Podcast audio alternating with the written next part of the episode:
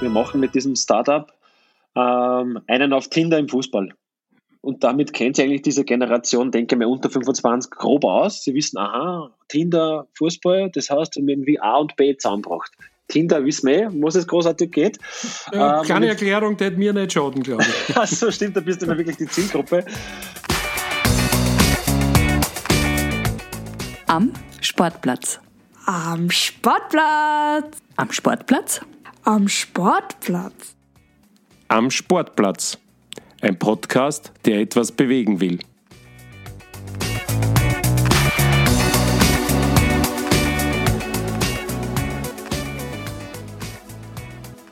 Ganz herzlich willkommen bei der zwölften Folge von Am Sportplatz. Ich heiße Fritz Hutter und mit diesem Podcast will ich zusammen mit spannenden Gästen die fantastische Vielfalt des Sports hörbar machen und damit vielleicht auch Ihre Begeisterung, liebe Zuhörerinnen und Zuhörer, noch weiter schüren. In einem neuerlich via Long Distance Corona Tool geführten Back to the Future Special düse ich heute durchs Gestern und Heute des österreichischen Fußballs. Und das angeführt von einem, der vor mehr als 20 Jahren seine Profikarriere gestartet und vor nun drei Jahren beendet hat. Der Oberösterreicher galt und gilt in der heimischen Szene als Exot und Weiterdenker. In den kommenden 50 Minuten sagt der TV-Experte und Start-Upper, welcher Trainertyp Gottlob Geschichte ist, dass sich heute sportliche Ambitionen deutlich besser als früher mit Matura und Studium kombinieren ließen und warum dem Frauenfußball in Wahrheit nicht viel mehr Akzeptanz entgegengebracht wird wie vor 20 Jahren und der letzte Meisterkapitän der Wiener Austria analysiert, warum der einstige Erfolgstrainer Peter Stöger den gebeutelten Veilchen als Sportvorstand nur langfristig helfen kann, was der Lask in den vergangenen Jahren so viel besser gemacht hat und wie hoch die Chance für Talente tatsächlich ist, Profikicker zu werden. Und zum Finale des Gesprächs erleben wir noch einmal einen der sportlichen Magic Moments des Ex-Teamspielers. Antreten zum Warm-up, bitte. Hallo, hier ist Manuel Ortlechner. Die meisten werden wir wahrscheinlich kennen ähm, über den Fußball. Das ist auch gut so, weil Fußball ist mein Leben. Ich habe, glaube ich, mein gefühlt ganzes Leben Fußball gespielt und auch jetzt nach der nach der aktiven Karriere, sprich in der postaktiven Karriere, drehen sich so alle meine Projekte als selbstständiger Unternehmer eigentlich auch irgendwie im Fußball.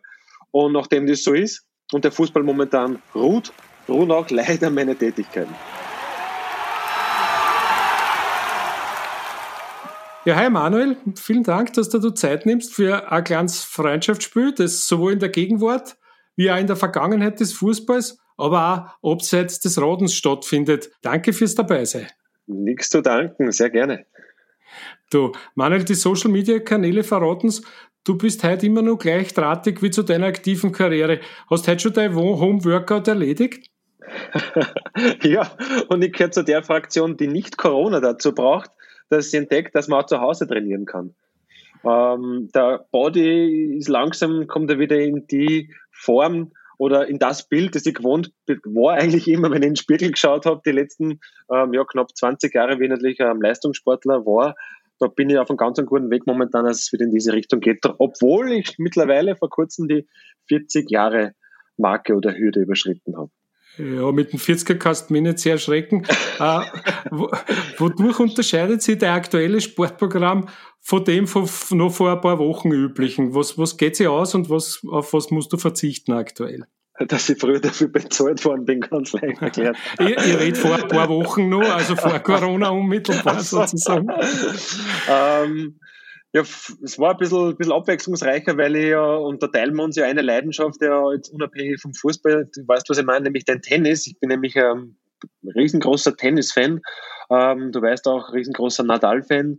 Das kann ich ja leider momentan nicht ausüben und jetzt in der Zeit nach meiner aktiven Fußballkarriere habe ich eigentlich den Plan gehabt, ähm, mein Handicap, oder stimmt das überhaupt zu Handicap? Kann man das sagen im Tennis? Na, wurscht. Kommt ähm, drauf an. ja, es ist manches, manches kann ein Handicap sein. Die Rückhand ist eins meiner Handicaps leider. Ähm, ich war früher auf einem sehr, sehr guten Niveau, weil ich bis 15 Jahre ähm, gleich viel Fußball wie Tennis gespielt habe. War so ein klassisches Mustergenerationskind und habe mich aber dann auf den, den Fußball fokussiert, weil leicht erklärt, die Vereine einfach alle Fußball gespielt haben und ich einfach auch gern mit den anderen Vereinen sporteln wollte. Und ähm, war eigentlich gewohnt, dass ich richtig gut Tennis spielen kann. Und das ist aber leider immer weniger geworden neben der, neben der Fußballkarriere. Und jetzt, wo ich eigentlich ähm, ja, jetzt Zeit hätte dafür, bin ich überhaupt nicht zufrieden mit dem, wie, wie, wie ich aktuell spiele. Und das war, wie gesagt, vor Corona eben so, dass ich einfach auch Tennis gespielt habe. Ich bin ähm, so drei bis viermal laufen gegangen, in der Regel in der Früh, weil ansonsten kann ich in meinen Tagesablauf ähm, nicht wirklich anders reinzwicken. Ich schaue, dass ich mit dem eigenen Körpergewicht viel Stabübungen mache. Der Plan wäre eigentlich gewesen, und da ist mir jetzt Corona dazwischen gegrätscht, dass ich mich wieder mal in ein Fitnessstudio einschreibe, weil ich bin ja von Natur aus sehr drahtig gebaut und eher schmächtig und dünn. Und wenn ich keine Gewichte nicht habe und die habe ich daheim nicht wirklich, dann bin ich eigentlich nur ein Strich in der Landschaft und da wollte ich mich eigentlich ja wieder verbessern. Okay, also das ist jetzt maximal aufgeschoben, aber fix nicht aufgehoben. Äh, heute kannst du trainieren und hast Lust drauf zu trainieren. Äh, hast du als Kicker eigentlich gern trainiert oder warst du mehr der, der sich die ganze Woche irgendwie äh, nur mit dem Gedanken ans Match über Wasser gehalten hat? Wie war das bei dir? Warum ich überhaupt Kicker, glaube ich, geworden bin oder professionell Fußballer ist sicher auch dem geschuldet, dass ich einfach ein leidenschaftlicher Trainierer bin, der, auch wenn es blöd klingt, aber auch eine Lust dran hat, sich zu quälen. Und ich glaube, das ist schon auch eine, eine Fähigkeit, die man schon auch braucht, dass man in einer Sportart es sehr weit nach oben schaffen kann. Also mit Quälen überhaupt kein Problem. Ich habe auch kein Problem nie gehabt mit Schmerzen. Also ich denke mal, von meinen knapp 400 Bundesligaspielen habe ich gefühlt 30, 40 komplett schmerzfrei absolviert. Den Rest habe ich immer irgendwas gehabt, aber ähm, ich denke, ähm, man gewohnt sich im Laufe einer Karriere daran und das ist einfach, ist einfach auch gefordert, weil ich sage schon, auf Leistungsniveau ähm, ist Sport nicht wirklich gesund. Hm. Also äh, der Spitzensport ist keine, äh, keine Kleinfassung oder Edelfassung vom Breitensport, das wissen wir mittlerweile. Ja. Äh, was heute oft und viel zitiert wird bei den weltberühmten Kickern ist, dass die alle extra Schichten schieben und nach dem Training dann noch 7000 Mal aufs Tor schießen und so weiter. Ich könnte mir vorstellen, dass du vielleicht manchmal auch die eine oder andere Extra-Einheit damals nur angehängt hat, vor allem am Beginn deiner Karriere und auch wahrscheinlich zum Finale hin. Wie hast du das gehandhabt? Also genau die Phase so um die Matura herum, wo ich eben so 18, 19 Jahre war wo ich auch gemerkt habe, das kann sich wirklich ausgehen mit dem, mit dem Profifußball, weil bis dahin, um ehrlich zu sein, war der Plan eigentlich, ähm, die, die, die Hack in Riede-Minnkreis zu machen und dann Richtung Salzburg zu, zu ähm, wandern und dort auf Lehramt, so Richtung Leibesübungen, Sport, Englisch, Deutsch, einfach solche Fächer, die mir in der Schule immer gut gelegen sind, zu studieren und als Lehrer dann aktiv zu werden. Ähm, aber wie ich dann die erste Einberufung ins U18-Nationalteam gekriegt habe und gesehen habe, dass die, die ähm, Kollegen von der Austria, von Rapid, von Wacker Innsbruck, wo auch immer die alle her waren im Nationalteam, die ganzen ähm, Spielerkollegen, die spielen auch nicht wirklich besser. Da habe ich dann gemerkt, hui, das könnte eigentlich für mich auch ausgehen. Und dann habe ich wirklich wie ein Freak zum Trainieren angefangen. Also ich bin vor der Hack, es gibt auch Anekdoten in der Matura-Zeitung, habe ich letztens wieder ausgekommen beim 20-jährigen Jubiläum, ähm, bin immer um 5 Uhr aufgestanden in der Früh, und habe meine Übungen absolviert, weil mir der Trainer, der Heinz Hochhauser, damals gesagt hat, wenn du ähm, es zum Profi schaffen willst, und sind wir wieder beim Punkt, dass ich einfach eher ein bisschen schmächtiger gebaut bin, dann musst du an deinem Körper arbeiten. Vom, vom mhm. Kicken her ist es kein Thema nicht, das geht sich schon aus, aber du musst wirklich auch am Körper arbeiten. Und das habe ich dann wirklich fast schon exzessiv umgesetzt. Und auch die ersten Jahre in meiner Profikarriere habe ich trainiert wie ein Freak. Und interessanterweise auch während der Karriere hat alle Nationalspieler, jetzt rede auch vom A-National, diese ganzen Baumgartlinger, also Usovic und soll ich heißen, die da ähm, ich als Kollegen gehabt habe im Verein, wo es uns alle geeint hat, ist einfach immer das Faktum, dass wir immer mehr gemacht haben, eigentlich wieder durchschnittliche Kicker.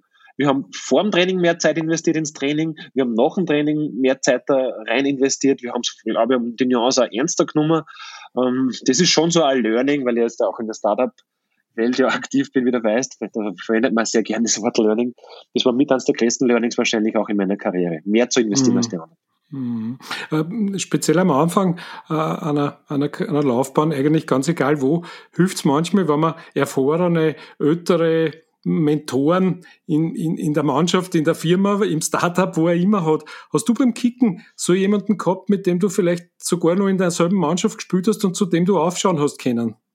Du meinst einen sogenannten Influencer, um es im Ein Influencer, aber einen alten, einen alten Influencer, also einen älteren. Ja, ja, klar. klar. Also ich habe mich, und das ist auch etwas, was auch ich jüngeren Spielern am Ende meiner Karriere weitergeben habe. Ich habe gesagt, hey Jungs, schaut, schaut euch von Spielern was ab, die, die, wo ihr denkt, da kann ich viel mitnehmen. Also so, pickt euch die richtigen Leute aus, was euch was abschaut. Und bei mir war das halt so, ähm, mein erster Influencer war der Oliver Glasner und ähm, seine Karriere, auch die er jetzt gerade hinlegt, jetzt nach der, nach der aktiven Fußballkarriere, ist er um einiges erfolgreicher als Spieler. Als Spieler war er auch, finde ich, ähm, sehr erfolgreich, hat auch ähm, für Ried riesengroße Dienste geleistet. Aber das war so einer, auf den ich am meisten aufgeschaut habe, an dem ich mich orientiert habe. Der hat mir auch relativ rasch zum Thema gebraucht, ähm, sich schon während der Karriere Gedanken zu machen für die Zeit danach. Also er hat, er hat es ja geschafft, während der Karriere ein ähm, Betriebswirtschaftsstudium, Betriebswirt heißt es, glaube ich, in Deutschland über die Fernuni Hagen, ist ja eine der größten Fernunis Europas, abzuschließen, obwohl er zweifacher Familienvater zu dem Zeitpunkt war. Also wirklich Hut ab. Und das war einer, an dem habe ich mich sehr orientiert. Hm. Äh, du, du, jetzt haben wir gesprochen über, über Extraschichten im Training. Wir haben gesprochen, um sie was, wie man sie bei wem was abschauen könnte. Aktuell ist das natürlich besonders schwierig. Äh, in deiner Funktion als, als Experte für Sky bist du ja an allen Vereinen Vereinen sehr nah dran. Wie siehst du die Methoden? Wie wird das Problem dort aktuell gelöst in der österreichischen Bundesliga? Also das heißt Betretungsverbot, Trainingseinschränkungen und so weiter. Na gut, die, diese Digitalisierungswelle, die ja natürlich auch im, im Sport Einzug gehalten hat, die macht es um eine Nuance leichter natürlich auch diese äh, trainingsfreie Zeit, sprich die Zeit, wo man gemeinsam als Gruppe trainieren kann, äh, leichter auch äh, zu gestalten und vor allem auch aus Sicht des Vereins zu monitoren, zu screenen. Du kriegst deine Programme mit heim, du hast diverse Tracker, egal ob Uhren oder andere Möglichkeiten, wo du de facto ähm, ja, eh digital bei der Hand genommen wirst und so wirst du so durchgeführt durch diese freie, freie Zeit. Aber ich glaube, die neigt sehr langsam dem Ende zu, weil ich habe ja auch natürlich Spätzeln, die noch immer aktiv tätig sind und in Deutschland spielen. Und da zum Beispiel wird in kleinen Gruppen schon wieder trainiert und auch österreichische Vereine drängen jetzt schon darauf hin, auch in kleineren Gruppen ähm, wieder Training aufnehmen zu dürfen. Ähm, und dann braucht es sicher Minimum zwei Wochen, eher drei bis vier Wochen, dass die Spieler wieder von Level sind, dass sie auch in die Wettkämpfe reingehen könnten, wenn es denen erlaubt wird. Okay, das heißt, auch in der österreichischen Bundesliga hat die Digitalisierung so weit Absolut. Äh, zu gehalten, dass alle, äh, alle Trainer ihre Schäfchen äh, ständig auf den Puls schauen können, auch sozusagen. Bei ne? Vereinen, wo man es vielleicht am ersten Blick nicht vermuten würde, zum Beispiel die Hartberger, die haben auch eine App und das ist ja fast schon Usus mittlerweile, wo du in der Früh einige Fragen beantworten musst, die einen sehr, sehr guten Indikator abgeben für die Trainingssteuerung. Also das sind Dinge, die ähm, denke ich, fast bei allen Vereinen mittlerweile ähm, gang und gäbe sind. Und das finde ich auch sehr begrüßenswert, weil es immer wieder auch Menschen gibt, die die ganze Digitalisierung ähm, ja nicht so positiv sehen. Ich wiederum eher schon. Äh, das heißt, da wird man gefragt, wie, wie war dein Schlaf oder, oder was genau. hast du zum Frühstück gegessen oder solche genau. Dinge? Oder um es, das? Es klingt das vielleicht am ersten Blick ein bisschen banal, aber no, man, no. Kann da, man kann da schon sehr, sehr viel auch rauslesen im Hinblick auf eine Trainingssteuerung, weil wenn der Spieler dann auch noch, aber wenn das erstens schon nach dem Aufstehen diese einfachen Fragen beantwortet, dann weiß der Trainer schon, bis der überhaupt im Trainingskalender ankommt, der Spieler, aha, der hat eher schlechtere Nacht, weil Kleinkind, was auch immer, oder er fühlt sich kränklich, dann corona wieder so. ähm, und wenn aber dann am Trainingskalender ankommt, dann wird eh sehr, sehr oft irgendwelche Messungen durchgeführt. Und dann hat man schon einmal zwei große Indikatoren, die man heranziehen kann für eine optimale Trainingssteuerung. Hm. Hätte ein 19-jährige Orte von einst heute physisch wie technischer Leiberl im heimischen Profikick? Wie, wie, wie würdest du das sagen? Das ist eine gemeine Frage. Kann ich aber, aber nur ich, dir stellen, nicht? ja, klar.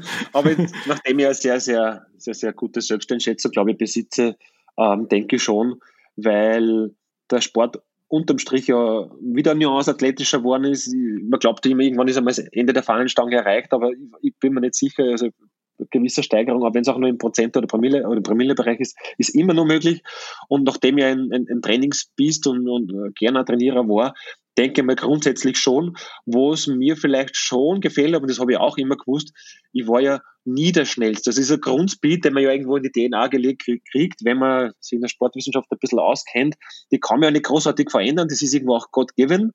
Ähm, das habe ich natürlich schon bis zu einem gewissen Grad ähm, optimieren können, aber de facto, ich hätte nur so viel Zeit in, in Speed-Training investieren können, ich wäre nie die Sprintraketen geworden. Und ich denke, das ist ein Skill, das man vielleicht ein bisschen schwieriger machen würde in Zeiten wie diesen, weil de facto in der Zukunft nur noch Raketen gefragt sind im Fußball.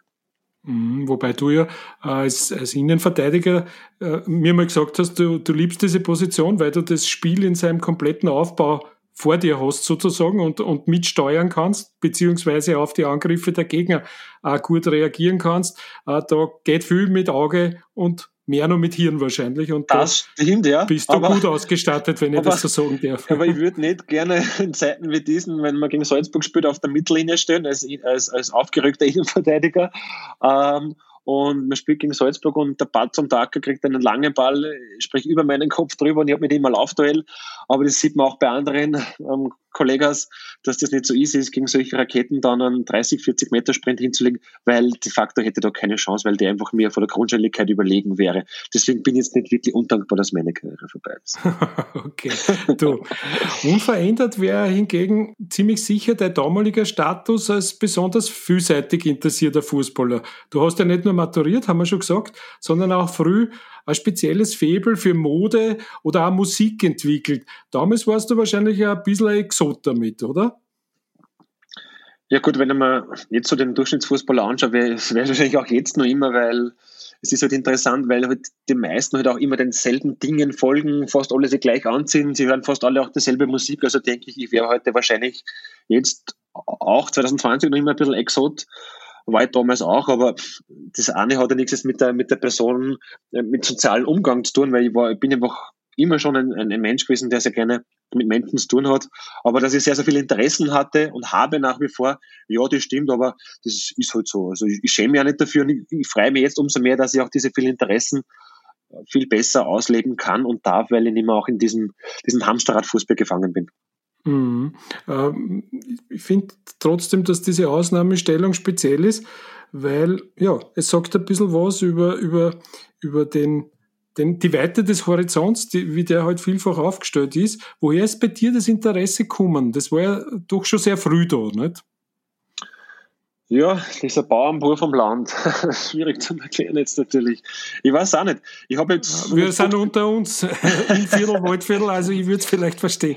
Ähm, ja, ich habe relativ früh, wenn wir bei der Musik bleiben, ähm, bin ich so auf diesen elektronischen Zug aufgesprungen und wer sich noch recht erinnern kann, so 90er Jahre war dann schon auch so der Siegeszug elektronischer Musik und viele Freunde von mir haben aufgelegt, wir haben Privatpartys geschmissen mit 15, 16 Jahren dann, wo wir so 70 bis 80 Menschen eingeladen haben, wo wir geflyert haben, Freunde haben Platten aufgelegt, alles war sehr so, te so technoid, elektronisch, man war auf diverse Festivals unterwegs aber ich habe einfach diesen Spagat halt auch geschafft, dass ich zum einen nach Spielen dann auf so Festivals war, ich habe nie Drogen angerührt, ähm, ich habe einfach nur Wasser getrunken, ich habe jeden Track kennt de facto mit meinen Freunden, wie wir dann auch dort waren, also wir haben das ein bisschen anders auch gelebt, diese Rave-Szene.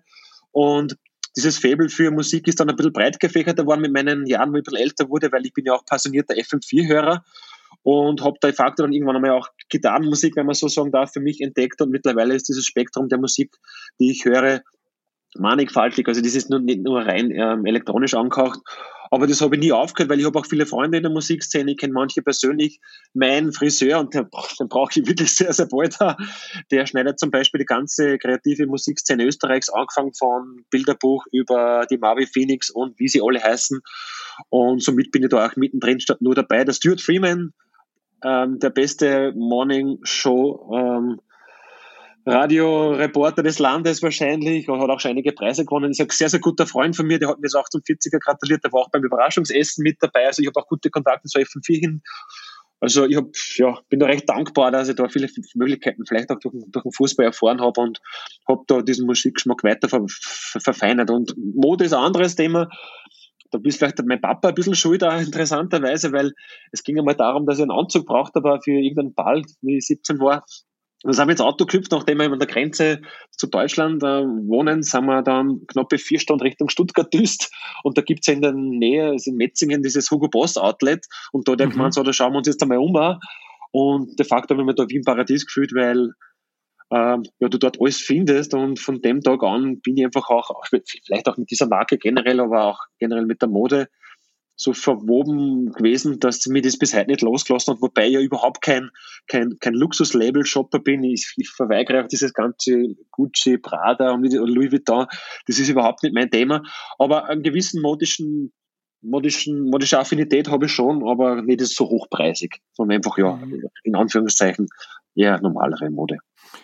Affinität war bald da zu heute so, ja, viel äh, besprochenen dualen Karriere. Es war bei dir keine Frage, dass du die Matura machst und dann alles weitere angehst. Ich habe zu dem Thema eine Frage reingekriegt, und zwar nur aus dem Nebenzimmer von meiner bald 14-jährigen Tochter, die jetzt in der vierten Klasse äh, Gymnasium ist und die sich mit dem Thema ähm, sehr intensiv auseinandersetzt im Moment. Hallo Manuel, ich kann mir vorstellen, dass gerade junge Sporttalente sich oft die Frage stellen, ob sie sich voll auf den Sport konzentrieren sollen oder gleichzeitig auch eine Ausbildung machen sollen. Ginge sich deiner Meinung nach beides aus? Servus Johanna, danke für die sehr, sehr clevere Frage, wie ich finde. Für eine 14-Jährige ist sie schon sehr, sehr weit. Ähm, ja, ich bin ja ein Verfechter natürlich auch ähm, einer dualen Karriere. Ich habe das ähm, mit ja, 20, 21 Jahren schon auch relativ früh versucht umzusetzen, weil ich darf nicht vergessen, ist es doch über 20 Jahre aus mittlerweile und die Möglichkeiten 2020 sind um einiges besser noch, wie es damals war. Also ich habe ja dann versucht, auch mich auf allen Unis immer auch einzuschreiben, wo ich gerade gespielt habe. Also zu dieser Phase, wo ich in Bashing war, von zwar 2004 bis 2007, wenn ich mich recht erinnere, war ich auf der Kepler-Uni eingeschrieben mit einem Kollegen von mir, mit Wolfgang Bubernick und habe auch ein paar Scheine gemacht. Dann ist ja die Lizenz von Basching verkauft worden Richtung Kärnten. Da ist ja der Jörg Heider vorstellig geworden in Basching und hat dem Franz gerade die Lizenz abgekauft und somit musste ich mit meinen zwei Restjahren von Basching nochmal zwei Jahre in Kärnten auch spielen nachher natürlich eine tolle Zeit gewesen, aber zu dem Zeitpunkt war es weniger funny. Dann habe ich mich dort in Klagenfurt in der, in der Alpen Adria und in Klagenfurt eingeschrieben, habe auch dort den einen oder anderen Schein für Wirtschaftswissenschaften absolviert, also versucht, das weiter voranzutreiben. Und wie ich dann 2009 nach Wien gekommen bin und bei der Austria gelandet bin, habe ich mir auch dann ähm, eingeschrieben auf der WU, damals noch auf der alten WU, später dann auch auf der neuen. Und dann habe ich mir den einen oder anderen Schein geschafft, aber de facto bin ich beim Studium nicht so vorangekommen, wie ich es mir eigentlich gewünscht hätte und habe dann am Ende meiner Karriere, wie ich dann 2015 mir entschlossen habe, sie ausklingen zu lassen bei den Amateuren, habe ich, hab ich dann ein MBA gemacht äh, über der Uni Staffordshire in Marketing Management und habe dann auch abgeschlossen. Ähm, bin aber dann selber natürlich ähm, so vor dem Problem gestanden, jüngere Spieler, bei, wie ich dann Projektleiter bei Violafit bei diesem Austria-Bildungsprojekt war, ähm, für dieses Thema zu gewinnen, was echt schwierig ist, weil ich, ich habe das immer parallel irgendwie geschafft, mit dem wirklich spärlichen Angebot als Leistungssportler auch parallel studieren zu können. Und heutzutage ist es doch um einiges ein, einfacher, weil es wirklich schon sehr, sehr viele ähm, Distance Learning Angebote gibt, wo nur ganz wenig Präsenz vorausgesetzt wird. Also da bin ich schon der Meinung, dass du es heutzutage vereinen kannst, wenn du es willst. Und mhm. ich bin mhm. überhaupt kein Freund davon, und das habe ich auch in meiner Karriere oft miterlebt, dass, dass, dass Kollegen zum Beispiel ähm, Trainings auslassen mussten, speziell im Nachwuchs, ja, weil morgen ist eine Schularbeit oder da ist das oder das. Also das habe ich überhaupt nicht nachvollziehen können.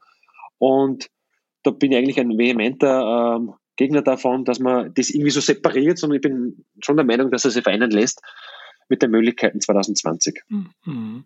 Also wir haben schon kurz jetzt da äh, gehört, du hast aus verschiedenen Gründen einen ganzen guten Überblick äh, über diesen Bereich. Zum einen, weil du am Schluss deiner aktiven Karriere sozusagen mit den Kids bei den Austria-Amateuren gespielt hast und dort Richtig, der, Mentor Kids, und ja. der, der, Mentor und der Leithammel warst und natürlich viel von ihnen auch mitgekriegt hast und eben äh, weil du danach Projektleiter von Viola Fit geworden bist. Was genau ist das?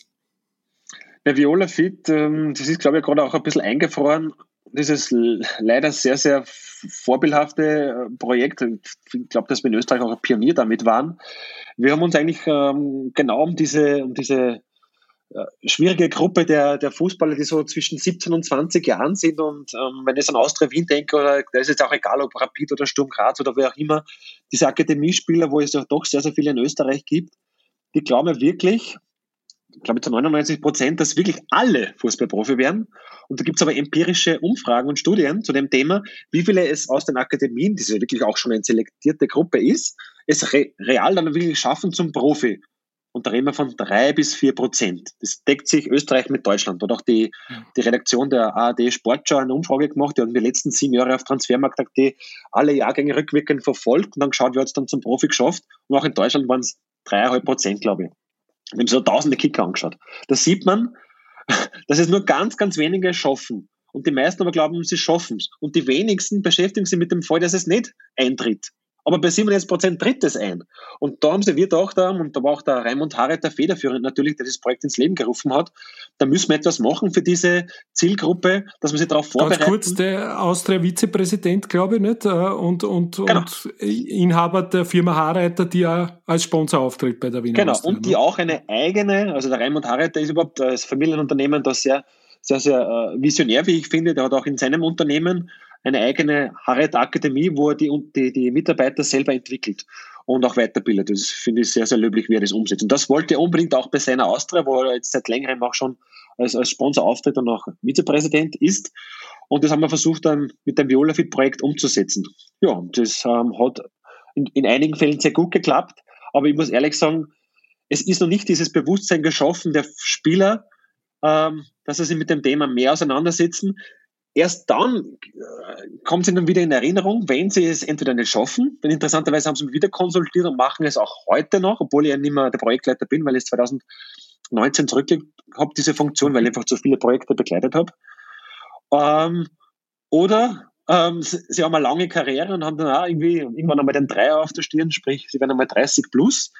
Dann wiederum ist auch interessant, dann beginnen sie sehr oft zu schwitzen und denken, oh, eigentlich hätte dieses Thema doch früher aufgreifen sollen, weil so viele Jahre habe ich nicht mehr in dieser Fußballwelt und auch jetzt im Amateurlevel, wo man doch auch den einen oder anderen Euro verdienen kann und das wird jetzt wegen Corona sicher weniger werden zukünftig, ähm, sollten sich viele, viele Fußballer viel früher oder generell Sportler mit dem Thema auseinandersetzen. Und ich habe auch einige Sportler gehabt aus, ähm, aus anderen Sportarten, die ähm, einer davon war auf der WU mit mir inskribiert, die haben ein ganz anderes Bewusstsein für dieses Thema von Randsportarten als wie die Fußballer, weil auch wenn man es nicht zum Profi schafft, kann man natürlich in unteren Ligen sich ganz ein nettes ähm, Beigeld verdienen. Und das haben die mhm. Möglichkeit haben diese Sportler großteils nicht. Mhm. Da ist der Fußball ein bisschen eine Insel der Seligen.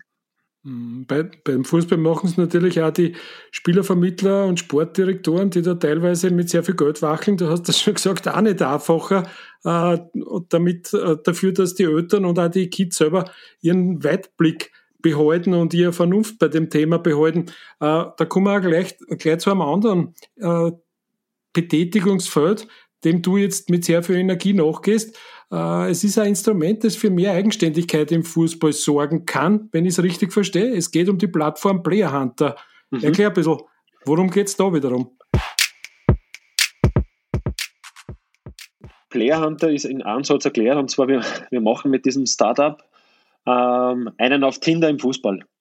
Und damit kennt sie eigentlich diese Generation, denke ich mal, unter 25 grob aus. Sie wissen, aha, Tinder, Fußball, das heißt, irgendwie A und B zusammenbracht. Tinder wissen wir, eh, was es großartig geht. Ja, ähm, kleine Erklärung, der hat mir nicht schaden, glaube ich. also stimmt, da bist du immer wirklich die Zielgruppe. Ähm, ja, du weißt, Tinder ist eine Vermittlungsplattform für Mandal und Weiberl oder Mandal und Mandal oder Weiberl und Weiberl, je nachdem, welche Neigungen du hast oder auch gemischt oder was auch immer. Und wir versuchen das mit Player Hunter so zu machen, dass wir auf der einen Seite A, die Vereine und auf der anderen Seite B, die Spieler auf einfachste Art und Weise und vor allem auch auf zeitgemäße Art und Weise objektiv und transparent connecten, zusammenbringen. Also wir sind keine Spieleragentur, wo es darum geht, ja, dass ich einen Spieler im Idealfall so oft wie möglich ähm, zu Vereinen bringe, weil dann stecke ich für Provisionen. Wir partizipieren am Transfer, der hoffentlich dann passiert, überhaupt nicht. Wir wollen nur A und B easy connecten. Okay. Wie verdient ihr Geld? Wir verdienen Geld ähm, von Clubseite dafür, dass die Clubs inserieren in diese Cloud rein. Ähm, müssen sie Abo-Modelle abschließen. Der erste Job, also wenn ich einen Torwart suche, der ist gratis und ab dem zweiten Job ähm, wandert man in ein sehr, sehr günstiges Bezahlmodell, das sich jeder, jeder Verein de facto aus allen Ligen leisten kann. Da haben wir so Feldtests gemacht und haben die Clubs auch mit unserer Preispyramide, ähm, mit einer Testpreispyramide konfrontiert und der Preis sind 9,90 Euro im Monat und die meisten haben eher gelacht über den Preis und das, also der, der Preis ist nicht die Hürde. Und wir haben interessanterweise ähm, knappe 300 Vereine stand heute, die auf unserer Plattform nach Spielern suchen, aus allen Ligen in Österreich und Serbien, weil in diesen zwei Ländern sind wir Stand heute auch ähm, aktiv. Also wir haben von Bundesligisten über Amateurteams von Bundesligavereinen bis hin zu zweite Klasse, schlag mich tot, haben wir Clubs, die auf unserer Plattform nach Spielern suchen. Und da ist jetzt völlig egal, ob du einen guten, schlechten Berater hast oder keinen Berater. Na, hier starten alle. Und finde ich das sehr innovative alle von derselben Startlinie. wenn der Club einen Tormann sucht, mit diesen und jenen Parametern, sprich jetzt keine Ahnung, du sollst über 1,85 sein, du sollst vielleicht zwischen 25 und 30 sein, wenn wir da einen routinierteren Tormann suchen und nur ein paar andere Parameter, auf der einen Seite der Club und auf der anderen Seite bist du genau, entsprichst du diesen Parametern, dann gibt es ein Matching, wie es auch bei Tinder ist. Und da ist dann völlig egal, ob da ein Berater zwischengeschalten ist oder nicht. Nein, einfach nur aufgrund der Parameter, auf den Anforderungen und Skills, die man mitbringt, gibt es ein Matching und man wird mit dem Club connected. Und dann kannst du als mhm. Spieler mhm. annehmen oder ablehnen. Ganz easy. Mhm. Die Plattform steht selbstverständlich auch Fußballerinnen zur Verfügung.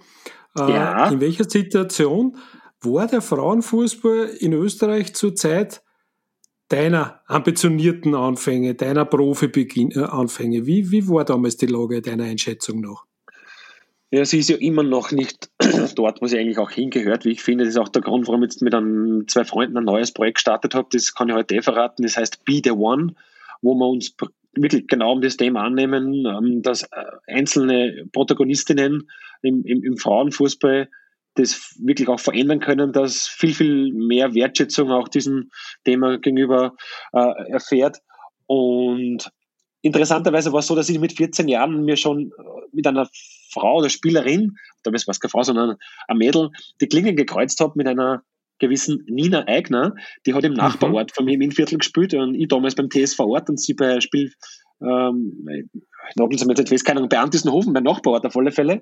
Und die war bis 14, 15 genau gleich gut wie die besten männlichen Spieler. Und die hat es dann geschafft. Tennis war es besser wahrscheinlich als du zu der Zeit, ne? Bitte? Im Tennis war sie wahrscheinlich besser als du. Richtig, die also hat auch sehr, sehr gut großartige Tennisspielerin. Absolut, ja, ja. Die war überhaupt ein sportliches Multitalent. Auf alle Fälle, die hat es dann geschafft in ihrer Karriere, und jetzt denken wir nur mit 20 Jahre zurück, und da war das, finde ich, ja doch sehr, sehr äh, pioniermäßig. Sie wurde auch Spielerin beim FC Bayern München. Und da habe ich relativ vorher schon Kontakt gehabt mit sehr guten Mädels, die sehr, sehr gut Fußball gespielt haben. Und somit war ich auch dem Thema immer sehr offen gegenüber. Aber dieser Hype, der um die Euro war vor ein paar Jahren, ist meiner Meinung nach ein bisschen abgeflaut. Wir haben ein paar Top-Spielerinnen, ja.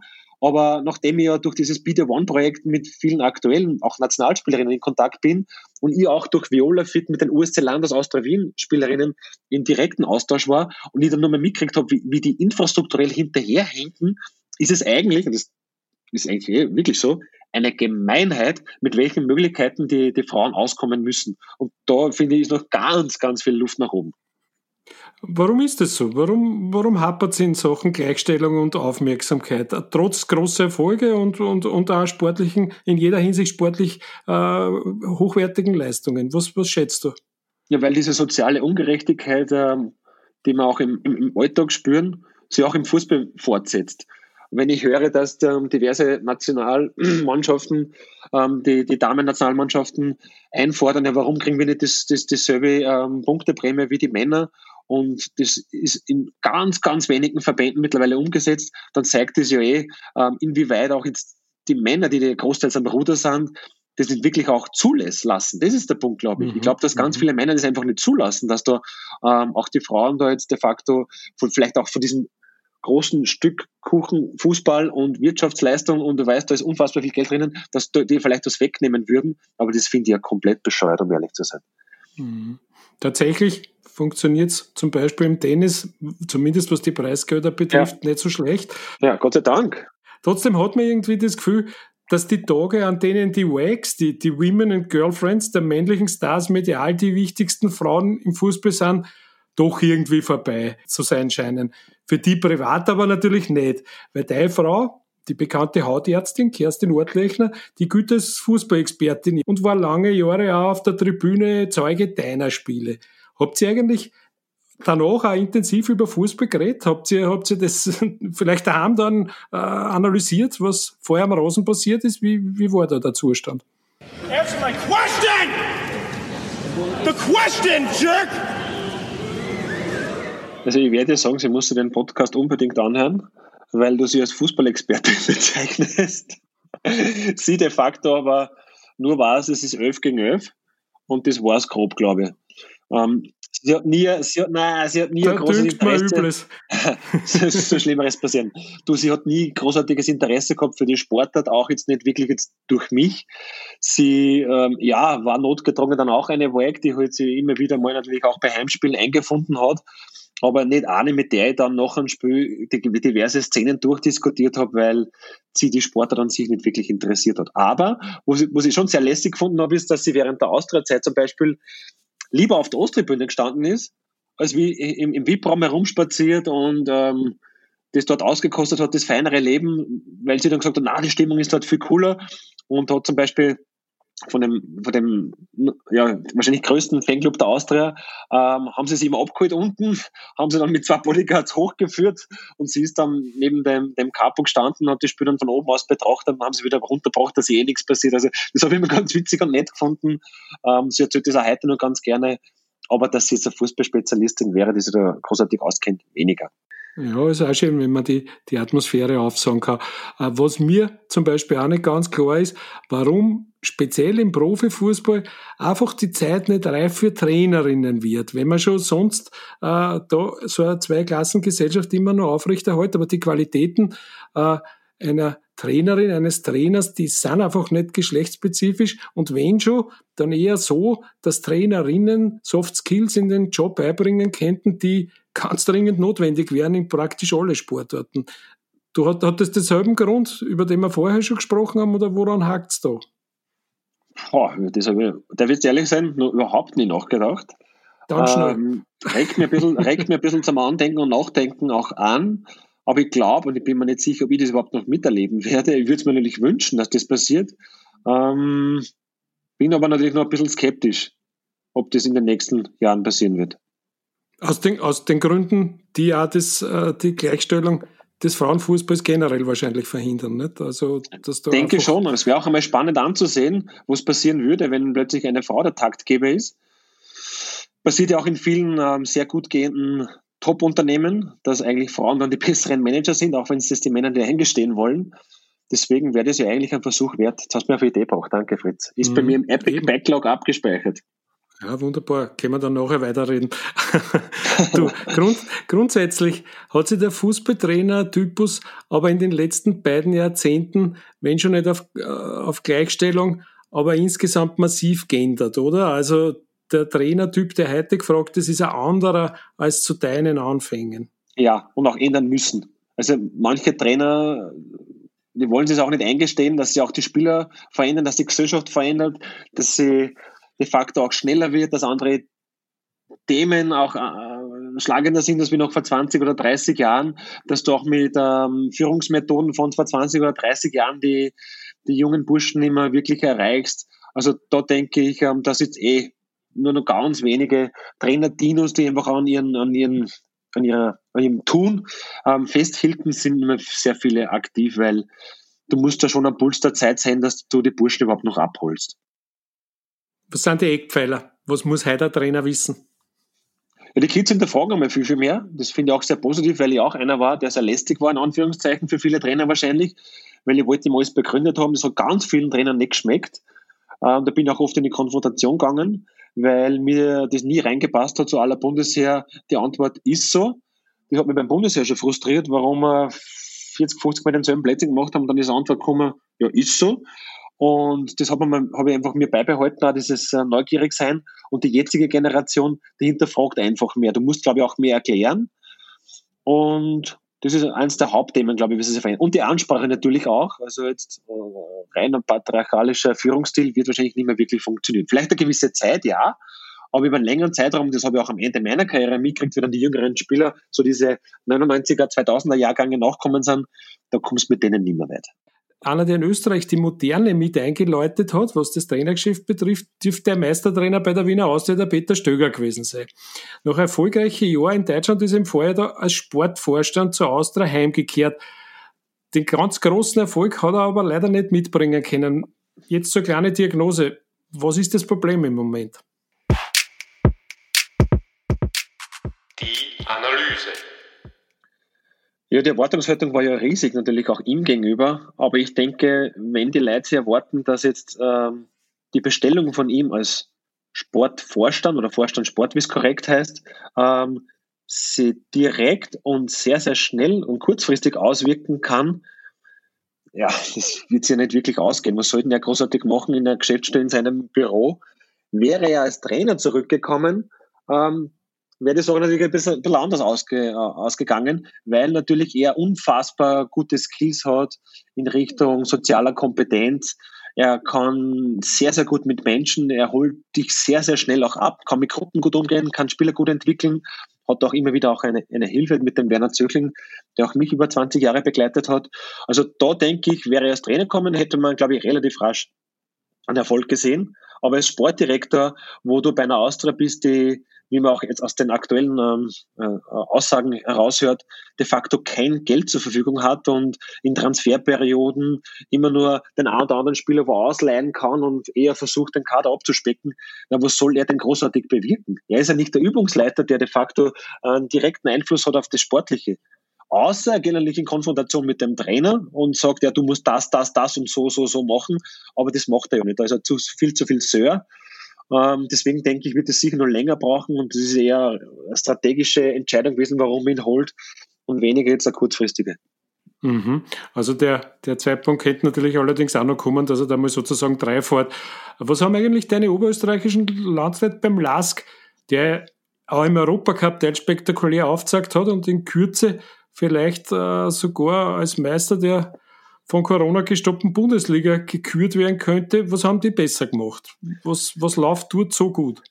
Ich habe da einen super Einblick, weil ja drei bis vier Protagonisten, die ich auch in meiner Karriere als Wegbegleiter bezeichnen würde, aktuell dort am Ruder sind oder waren. Und da zähle ich jetzt einmal den Architekt des ganzen ähm, Lask Wunders, wenn ich so bezeichnen darf, den Jürgen Werner mal dazu. Der war ja ähm, knappe 20 Jahre mein Berater, der war ja bei Stars and Friends, einer der renommiertesten Spieleragenturen Österreichs tätig, hat das aber aufgegeben für seinen Lebenstraum, endlich auch einmal sich seinen eigenen Club designen zu können und gestalten und hat einfach die Chance ergriffen, damals, wie der Lask ähm, ja, zur Disposition gestanden ist mit den Freunden des Lask, haben die dann den übernommen. Damals am Anfang war er nur im Hintergrund, aber ich weiß natürlich schon, dass er immer so einer der der Strippenzieher war, der einfach diese Idee und Philosophie dann vom, vom, vom Neuen aufgebaut hat, hatte dann dazu geholt einen, einen smarten, cleveren Trainer. Jetzt sind wir wieder beim Oliver Glasner und da schließt sich der Kreis ein bisschen.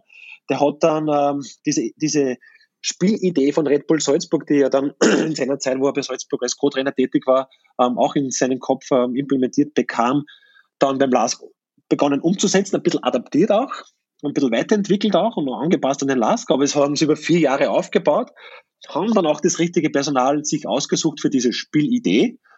Und der Rest ist History. Sie haben die richtigen Spieler ausgewählt mit viel Potenzial nach oben, die oft so Hidden Champions waren, haben clever, smart ähm, dahin gewirtschaftet und sportlich äh, finde ich ähm, am Anfang auch nicht immer äh, über, überzeugt, aber sie haben an das geglaubt, was sie da eigentlich ähm, aufgebaut haben oder aufbauen wollten. Und jetzt sind sie so die zweite Kraft in Österreich in Anführungszeichen. Ähm, kann auch sein, dass sie heuer zum Meister gekürt werden, sollte die Bundesliga ähm, einen Abbruch erfahren. Und das finde ich wäre dann auch keine Überraschung und sie würden auch zu Recht zum Meister gekürt werden, würde man Stand heute abbrechen. Okay, das heißt, äh, langfristig mit einem überschaubareren Budget intelligent wirtschaften kann das Alternativmodell zu Gertrude Story sein, sozusagen. Ne?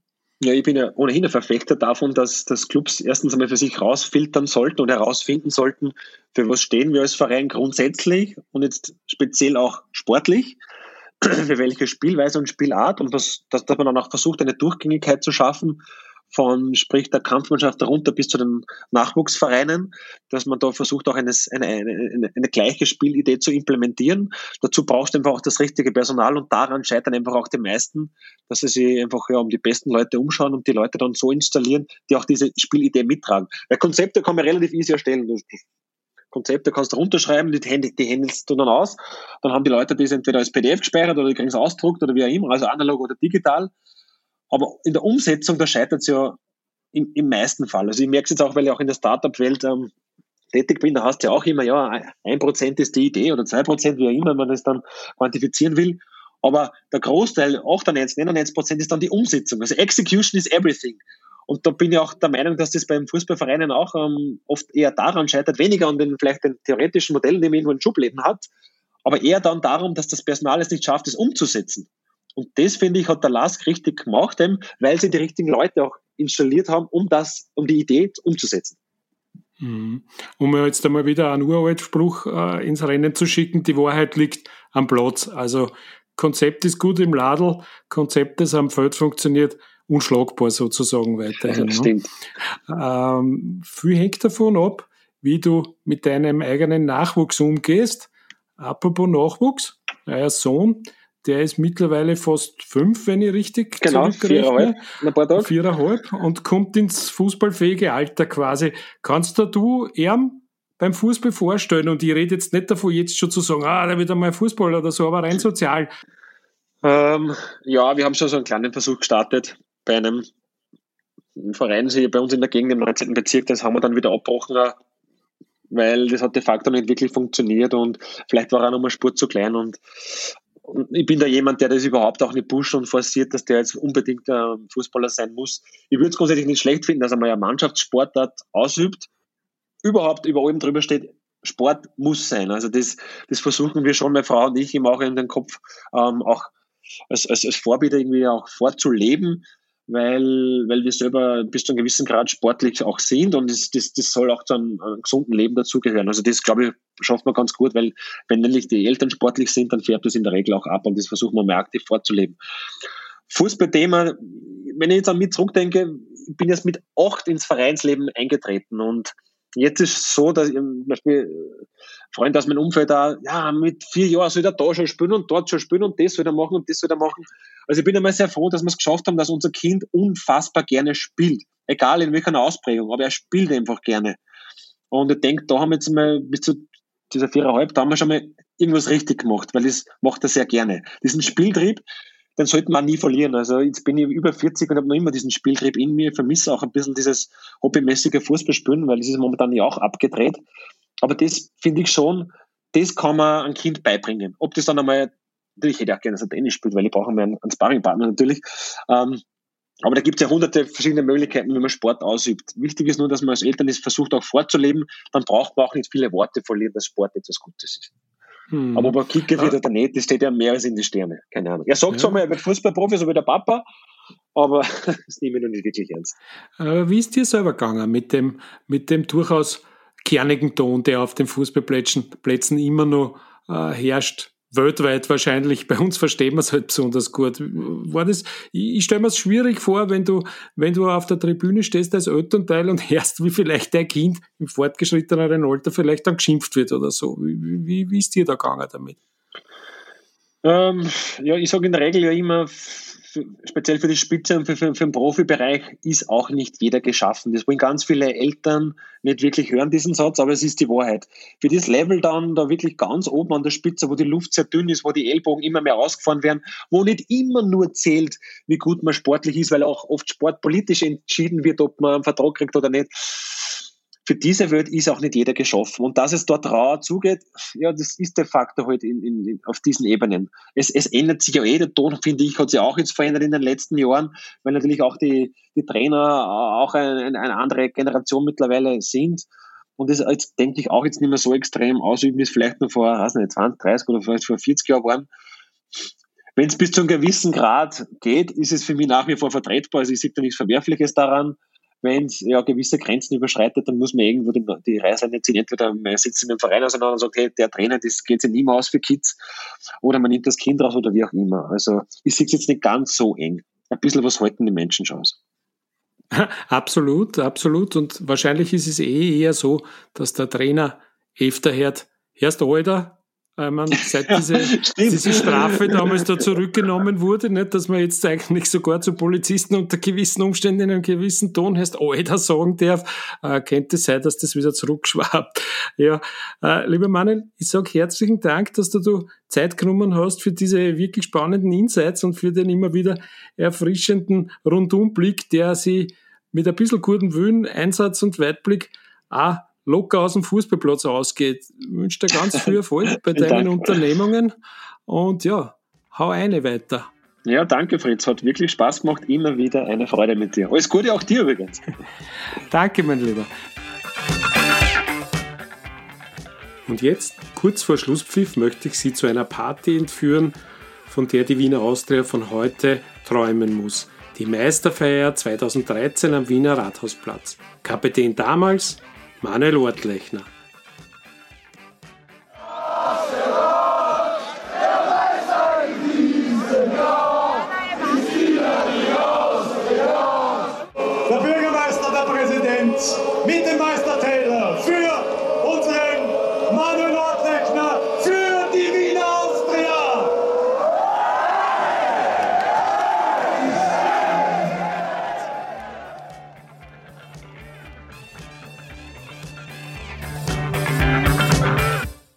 In der Nachspielzeit noch eine Bitte in eigener Sache. Sollte Ihnen dieser Podcast gefallen haben, dann empfehlen Sie ihn doch gerne auch Ihren Sportfreundinnen weiter. Idealerweise sogar über Ihre Social-Media-Kanäle. Und wenn Sie am Sportplatz über Apple Podcasts gehört haben, dann würde ich mich sehr freuen, wenn Sie mir dort eine Bewertung hinterlassen würden. Fünf Sterne sind natürlich das Ultimo. So oder so, liebe Grüße und danke fürs Zuhören.